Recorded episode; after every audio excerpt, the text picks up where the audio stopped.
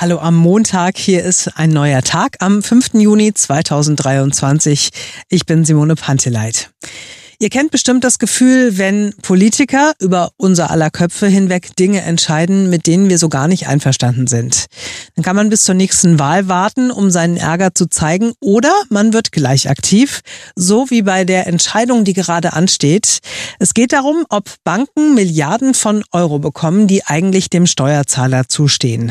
Wir haben über dieses Thema schon ausführlich berichtet, ist ziemlich komplex. Unsere Kollegin Caro Rumstedt aus der Redaktion hat sich reingefuchst und hat es auf den Punkt gebracht. Ja, es geht um Geld, das noch aus der Zeit der Finanzkrise 2008 übrig ist. Ähm, damals hat der Staat Schulden in Milliardenhöhe gemacht, um Banken zu retten. Äh, später wurde dann ein Fonds angelegt und die Banken wurden verpflichtet, dort einzuzahlen, um sich dann künftig selbst gegen solche Krisen abzusichern. Diesen Fonds braucht es inzwischen aber nicht mehr, weil es eine europäische Lösung dafür gibt. Und jetzt sind knapp 2,3 Milliarden übrig. Man könnte mit diesen Milliarden jetzt Schulden von der Bankenrettung tilgen. Das FDP-Finanzministerium will das Geld aber lieber den Banken zurückzahlen. Und genau darüber wird demnächst in den Bundestagsausschüssen entschieden. So, und jeder, der verhindern will, dass das so kommt, kann dem Bundestagsabgeordneten in seinem Wahlkreis schreiben und ihn oder sie bitten, sich dafür einzusetzen. Hier bei uns in Berlin ist das zum Beispiel der CDU-Abgeordnete Thomas Heilmann aus Steglitz-Zehlendorf. Ich halte es im Ergebnis auch für falsch. Fairerweise muss man eine Sache sagen. Die überwiegende Teil, die das eingezahlt haben, sind Sparkassen und so, die selber gar keine Hilfe bekommen haben.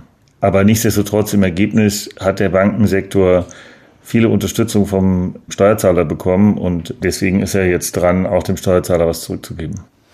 Das liegt doch auf der Hand. Es ist doch in Wahrheit unser Geld. Es ist auch so, dass es Rechtsgutachten gibt, die sagen, nee, äh, lieber Christian Lindner, du kannst das Geld nicht einfach äh, irgendwem überweisen, äh, nur weil du gerade äh, Lust darauf hast. Das, das muss man doch im Parlament stoppen können.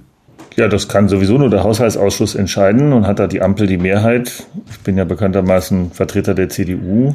Schon erstaunlich, dass die das machen. Ich weiß auch nicht, wie Herr Lindner die Grünen und die SPD überzeugen kann. Die müssen ja mitstimmen. Und wenn Sie so ähm, hinter den Kulissen in den befreundeten, aber nicht Ihren Fraktionen mal so umhören, äh, bei den Grünen wird es doch ähnliches Kopfschütteln geben, oder? Davon gehe ich stark aus. Da ich selber nicht im Haushaltsausschuss sitze, habe ich jetzt mit den Kollegen von den Grünen und der SPD darüber noch nicht geredet, aber Ihre Interviewanfrage hat mich veranlasst, dass ich äh, jetzt nachfragen werde. Oh, das ist doch mal ein Wort. Und wenn ihr wissen wollt, wer euer Bundestagsabgeordneter ist, es gibt auf bundestag.de eine Wahlkreissuche, da gibt man seine Postleitzahl an und bekommt die entsprechenden Menschen dann präsentiert. Und das war's für heute auch schon wieder von uns. Wir sind morgen wieder für euch da, denn dann ist wieder ein neuer Tag.